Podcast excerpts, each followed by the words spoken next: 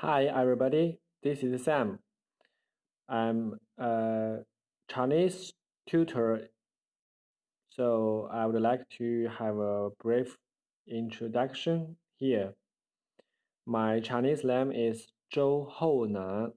Zhou is my last name.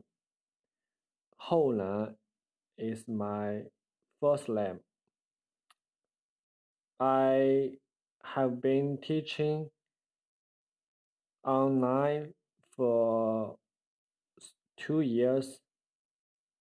I'd like to teach my foreigner students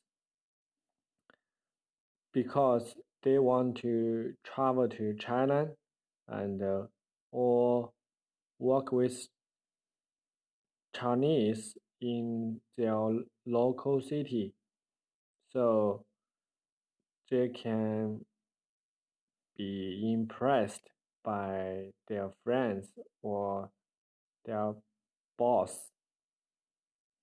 And uh, now Chinese is becoming more popular in the world.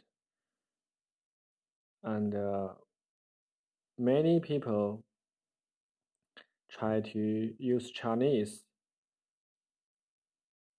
during the business negotiation or making friends.